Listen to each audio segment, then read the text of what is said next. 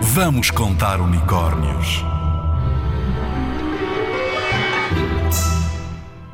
Eros, o deus do amor. Mais tarde ficou conhecido como Cupido, uma criança rechonchuda, muito bonita, de cabelos louros e com asas de anjo. Traquina, que andava sempre de arco e flechas para atingir os corações e lançar paixões por aí, tanto dos homens mortais como dos deuses imortais. O próprio Cupido viveu um grande amor e teve de lutar muito para a sua história ter um final feliz. É por isso também conhecido por unir corações. Inspirou muitas obras de arte, pinturas, esculturas, inspirou poetas, escritores, compositores e namorados. Ai ai,